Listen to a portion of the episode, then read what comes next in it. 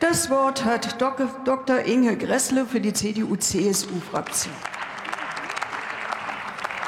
Frau Präsidentin, liebe Kolleginnen und Kollegen, ich möchte auch die Damen und Herren Minister begrüßen. Ich finde es beachtlich, dass Sie hier sind.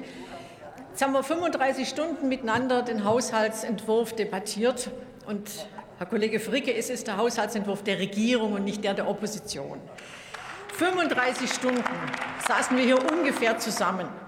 Und ich muss Ihnen sagen, ich bin, das ist meine erste Haushaltsberatung im Deutschen Bundestag, aber ich habe schon ein paar Jahre im Landtag verbracht und ich habe 15 Jahre im Europaparlament verbracht. Ihr müsst hier was ändern. Ihr müsst anders miteinander umgehen. Das kann so nicht bleiben. Ich bin überrascht über die Plattitüden und die Belehrungen, die ganz junge Leute, die hier ganz, ganz, ganz unerfahren sind, den anderen geben. Warum tut ihr das? Ihr benehmt euch, ihr benehmt euch, als hättet ihr das Rad, das Rad und das Schießpulver gleichzeitig erfunden. Ich möchte und im Zweifel muss dann Eigenlob, Eigenlob und Schuldzuweisung herhalten. Und das ist dann eine Haushaltsberatung. Ich möchte schon noch mal darauf zurückkommen, was, wir, was eigentlich der Kern der Kritik der Union ist. Der Kern der Kritik der Union ist, dass wir einen Haushaltsentwurf beraten, in dem alles falsch ist. Die Zahlen sind falsch, die Einnahmen sind falsch, die Ausgaben sind falsch. Und Sie beschäftigen uns damit, dass das doch so sein muss. Ich kann Ihnen sagen, nein, es muss nicht sein. Das Europäische Parlament hätte der Kommission einstimmig über alle Parteigrenzen hinweg diesen Haushaltsentwurf zurückgegeben. So doch nicht. Unsere Kritik besteht doch darin, dass wir gerne einen Haushaltsentwurf hätten, mit dem wir wirklich arbeiten können. Dann sagt die Frau Kollegin Hagedorn, kommt noch, kommt noch. Ja, prima, kommt noch. Aber wir wollen einfach die Dinge auch beurteilen können. Wir möchten übrigens auch gut behandelt werden. Und jetzt nehme ich mal gestern. Gestern hat der Herr Finanzminister vor der Tür eine Pressekonferenz gegeben und hat dort erklärt, ein Paket mit Entlastungen. Hier nicht. Wir haben hier zusammengesessen und hier wurde davon nicht gesprochen. Der Einzige, der ein bisschen was angedeutet hat, und dafür bin ich dankbar, war der Herr Landwirtschaftsminister. Ich habe mir diese 35 Stunden wirklich angetan. Aber so kann man doch nicht miteinander umgehen. Mit uns nicht, aber mit Ihnen doch auch nicht. Was lassen Sie sich alles von Ihren eigenen Leuten gefallen? Das ist ja beängstigend. Es, es besorgt mich, es besorgt mich, dass man mit Ihnen offensichtlich alles machen kann. Und Herr Kollege Kindler, mit denen, wo man es machen kann, sage ich Ihnen aus langjähriger Erfahrung mit Regierungen, mit denen macht man es auch. Warum bestehen Sie nicht darauf, dass Sie anständig behandelt werden? Das hätte den angenehmen Nebeneffekt, dass wir vielleicht auch besser behandelt werden.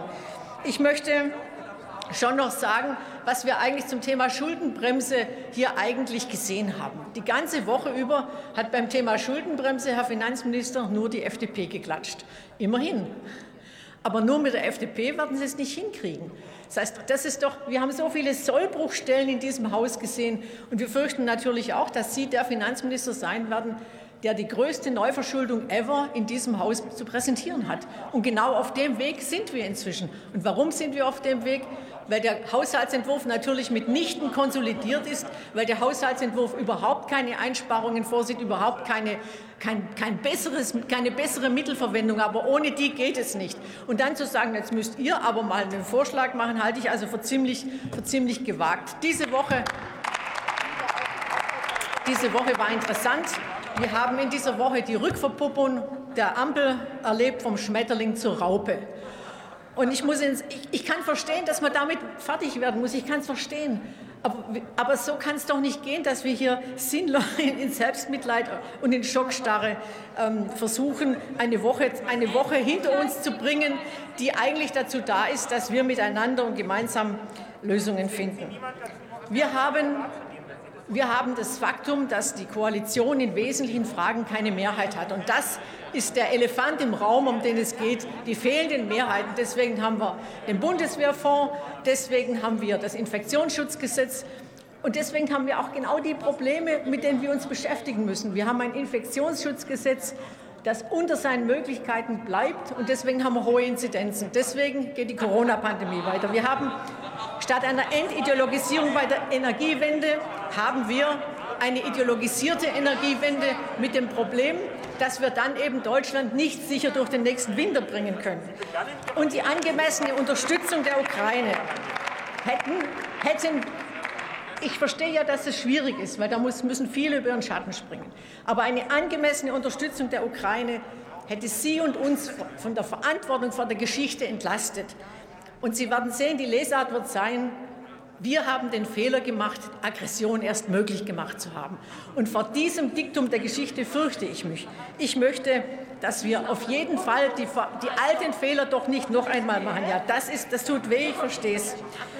Worüber ich eigentlich sprechen möchte, ist, dass wir neue Planungs- und Genehmigungsverfahren brauchen. Wir müssen Dinge verändern in diesem Land. Und da haben Sie uns auf Ihrer Seite. Erneuerbare Energien ausbauen unbedingt. Aber dazu gehört natürlich auch der Netzausbau. Ich weiß, Herr Wirtschaftsminister, Sie sind dran. Mehr Windmühlen ist nicht das einzige Problem. Wir haben letztes Jahr eine Milliarde Euro an Windkraftbetreiber gezahlt, damit sie die Windmühlen abschalten. Ich meine, was nützt es dann, wenn wir mehr Windmühlen ausstellen? Wir müssen die Probleme da lösen, wo sie sind. Und da muss ich sagen, hat die unterkomplexe Problemanalyse, die ich heute, die ich gehört habe in all diesen Tagen, hat auch nicht geholfen. Ich habe es gestern gesagt. Wir haben in Schwäbisch Gmünd versuchen wir eine Wasserstofftankstelle zu machen und müssen für eine eine Regelung umsetzen, wie sie für Großanlagen geplant ist. Das ist bitter, weil für eine ist es ein großer, ein großer Aufwand. Andere Länder sind da besser. Es wäre gut, wenn wir hier eine Regulatorik hätten, die den Projekten angemessen ist und auch, und auch den, äh, einer schnellen Umsetzung der Energiewende angemessen ist. Ich möchte schon sagen, dass wir mit dem Paket gesehen haben, dass Dinge möglich sind, die am Dienstag noch für unmöglich erklärt wurden, zum Beispiel Entlastung an der Zapfsäule. Ich finde es gut, dass Menschen entlastet werden an der Zapfsäule. Aber, Herr Finanzminister, die Entlastung über die Steuer, über die Lohnsteuer ist schon ein bisschen gewagt, ziemlich pfiffig, weil die Hälfte bleibt ja dann auch gleich bei Ihnen. Ich möchte Ihnen sagen, Kollegen, ja, ich weiß, auch ich auf der Ersatzuhr leuchtet, dass Sie schon tatsächlich über die Redezeit sind. Danke schön. Entschuldigen Sie bitte. Entschuldigen Sie Setzen Sie bitte ich jetzt möchte, ich möchte Ihnen sagen, dass wir im Haushaltsausschuss Ihnen helfen werden. Aber Sie müssen auch dafür sorgen, dass man Ihnen helfen kann. Dankeschön.